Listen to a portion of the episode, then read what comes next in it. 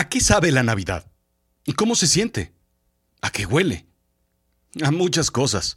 Más de lo que te imaginas, la Navidad es la festividad más sensorial de todas.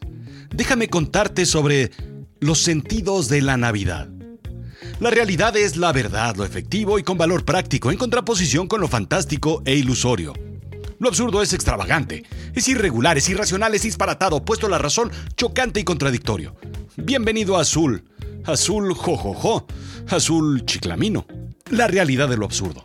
Yo soy Rodrigo Job y yo jojo, te cuento.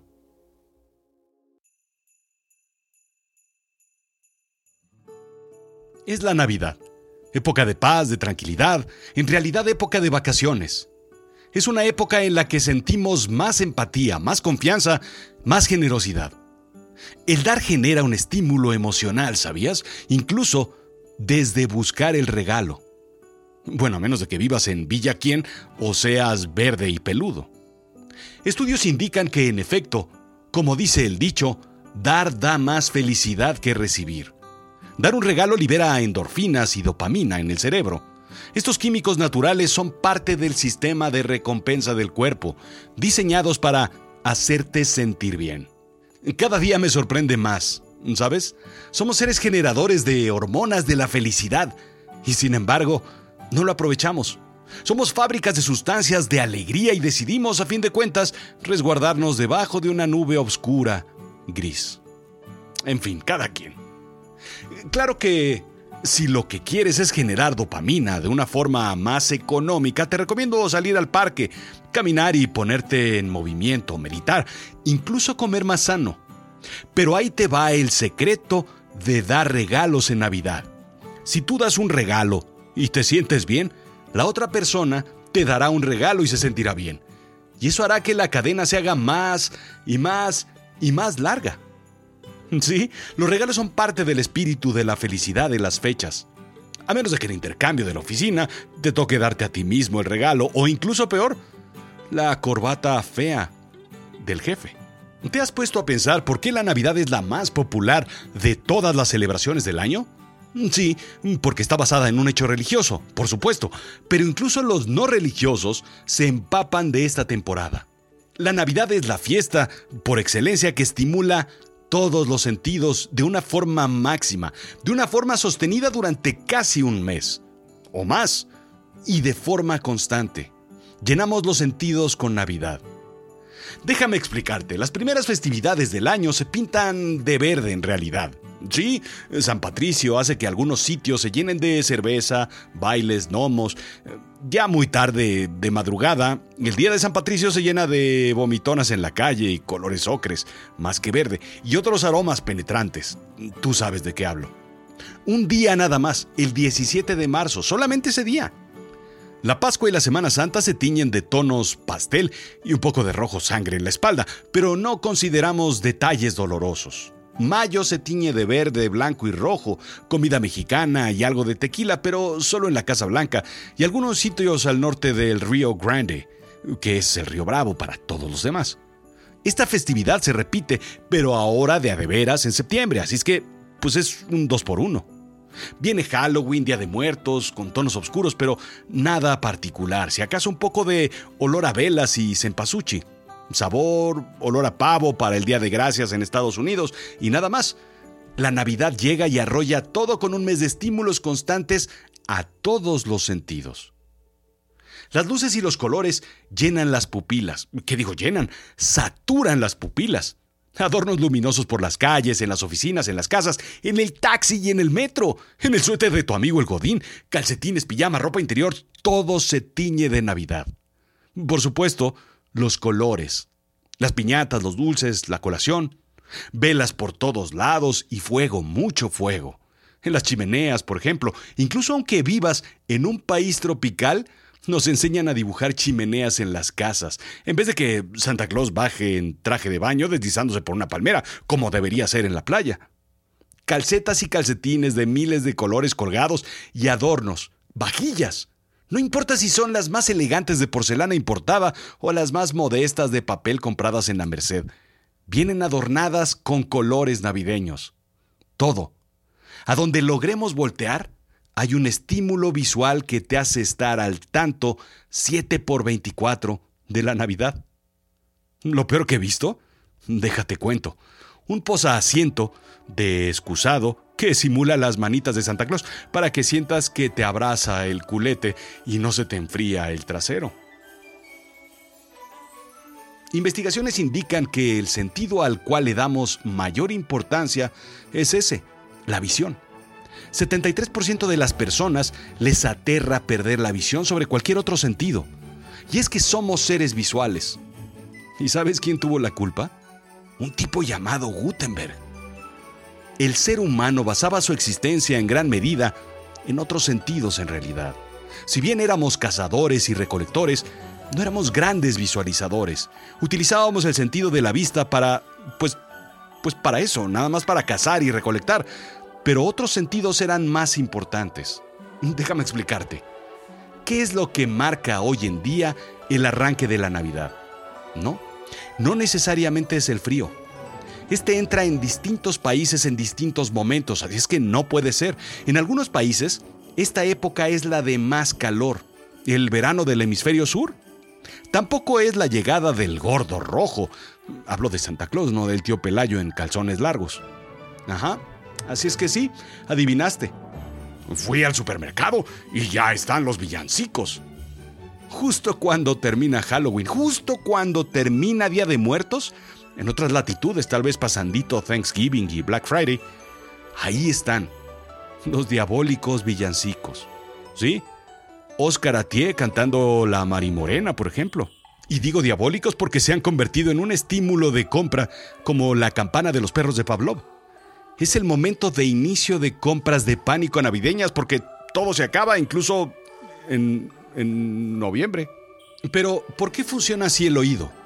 Al igual que el olfato y el tacto, el oído es un sentido de supervivencia, la proximidad del depredador. También hasta antes de que Gutenberg nos entregara el regalo de la humanidad, hablo de la imprenta, no del Atari, vivíamos en un mundo dominado por los sonidos. Primero, la luz del sol marcaba por completo el inicio y el fin de actividades del hombre. Si acaso, algo de fuego o velas, algunos quinqués permitían extender un poco el día, pero no considerablemente. La luz de las hogueras marcaba el fin del proceso laboral de una bruja, pero esa es otra festividad. Ponte a pensar en esto. El sentido que más valoramos ahora era inútil en la antigüedad cuando el sol se metía. Teníamos que confiar en los otros cuatro sentidos. Segundo, vivíamos en una cultura oral, dominada por la audición. Así se enseñaba. Por supuesto, en el pico del conocimiento oral, los griegos dominaban este tipo de enseñanza. Con la imprenta, la cultura se monopoliza en el sentido visual y entonces los libros dominan el conocimiento. Nuestro sentido del oído trabaja más a modo subconsciente.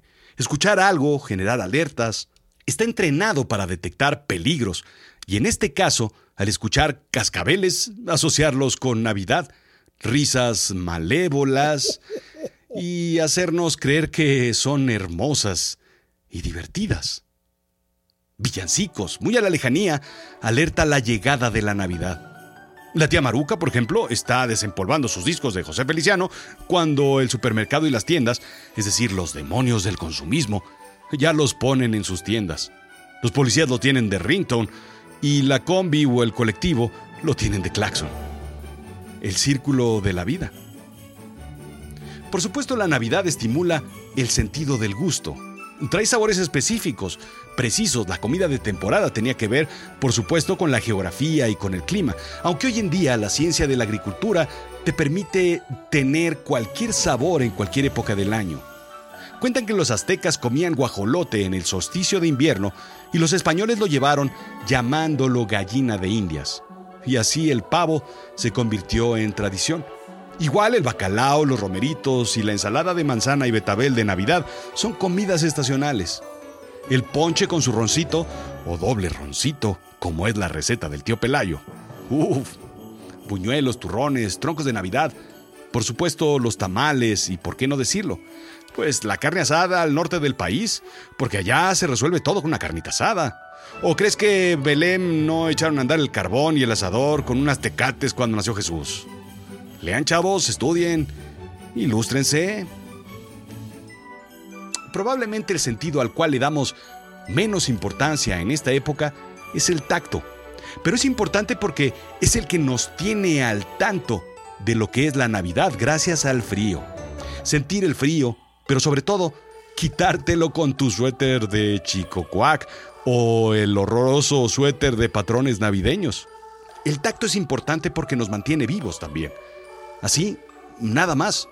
Sentir el calor es importante, sentir el dolor. Es fácil imaginar a alguien que no ve, o alguien que no escucha, incluso a alguien que no huele, pero ¿te imaginas a alguien que no siente? Esto es la insensibilidad congénita al dolor físico, o SIPA. Alguien que no percibe heridas, moretones o huesos rotos, o incluso la sopa ardiente de tomate de Navidad que hace mamá. ¿Ves lo grave? La importancia del sentido del tacto en estas épocas es sentir el cariño, el abrazo, el calor humano, el beso, el apretón. Todo lo que la piel puede sentir al tener contacto con otros. Pero déjame contarte, hay un sentido que es de suma importancia y que en realidad está subestimado en los seres humanos, el olfato. Creemos que los perros o los canes eh, tienen un mejor olfato, cualquier animal en realidad. Esta época tiene mucha reacción olfativa. Llegar a una casa y oler el pavo o el bacalao, qué sé yo, lo que en tu casa coman. Vemos el árbol de Navidad, pero en realidad lo olemos desde antes de entrar. Bueno, a menos de que sea Naviplastic, porque esos no huelen. Sabemos que está ahí toda la noche, aunque estemos a espaldas o en otra habitación. ¿Me sigues? Podemos oler mientras hacemos otras cosas, pero el olor siempre, siempre está ahí, estimulando velas con olor a Navidad. Y no es casualidad, tiene que ver con la forma en la que está diseñado o armado el cerebro. El olor es procesado por el bulbo olfativo, una estructura en la parte frontal del cerebro, la cual envía información a otras áreas del cerebro para procesamiento posterior.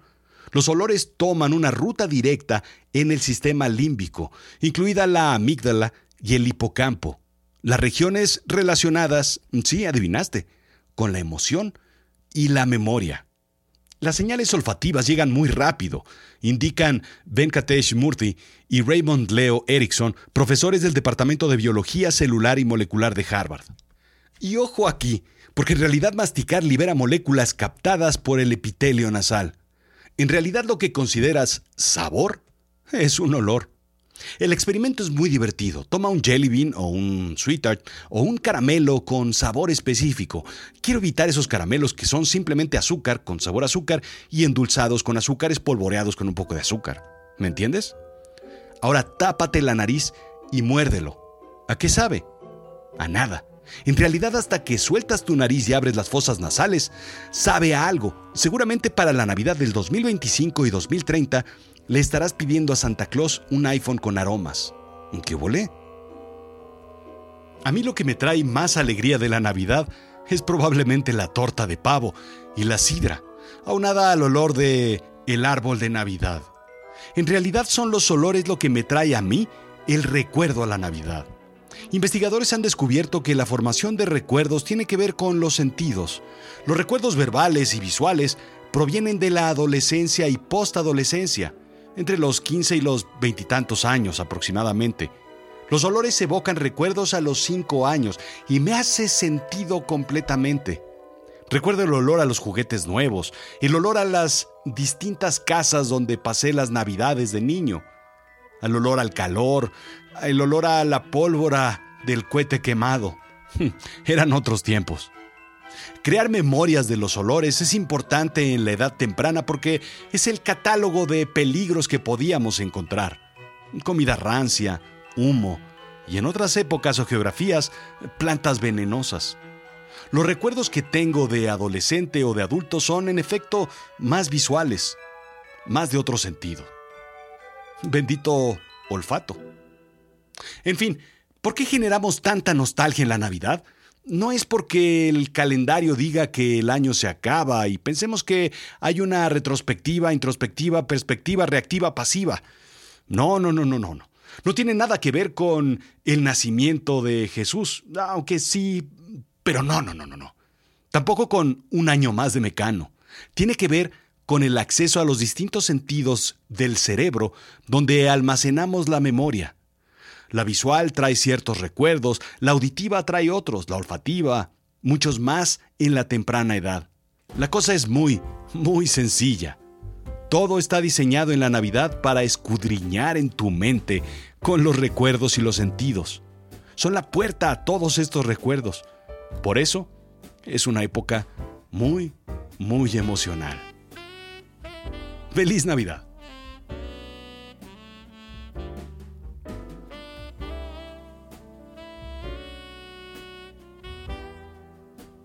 Quiero agradecer a todos los que hacen posible la materialización de este sueño y de este proyecto que son ustedes, quienes semana tras semana me escuchan. Azul Chiclamino es una producción de... Eh, pues, pues de Azul Chiclamino, pues de quién va a ser. Dirección General Rodrigo Job. Dirección y producción Rodrigo Job. Investigación Rodrigo Job. Locución Rodrigo Job. Guión Rodrigo Job. Sarcasmización y humorización Rodrigo Job. Edición Rodrigo Job. Musicalización y sonido Rodrigo Job. Coffee Manager, pues Rodrigo Job, pues quién va a ser. Finanzas, Rodrigo Job. Ventas, Rodrigo Job. Idea original, Rodrigo Job. Gracias a todos ellos, pero sobre todo gracias a ti por escucharme. No olvides visitar azulchiclamino.com y en esta época, azulchiclamino.com diagonal Navidad. Hay muchísima información. ¿Ya escuchaste el Grinch narrado por... Pues, pues por quién va a ser, por Rodrigo Job? Ahí está. Búscalo. Gracias y felicidades.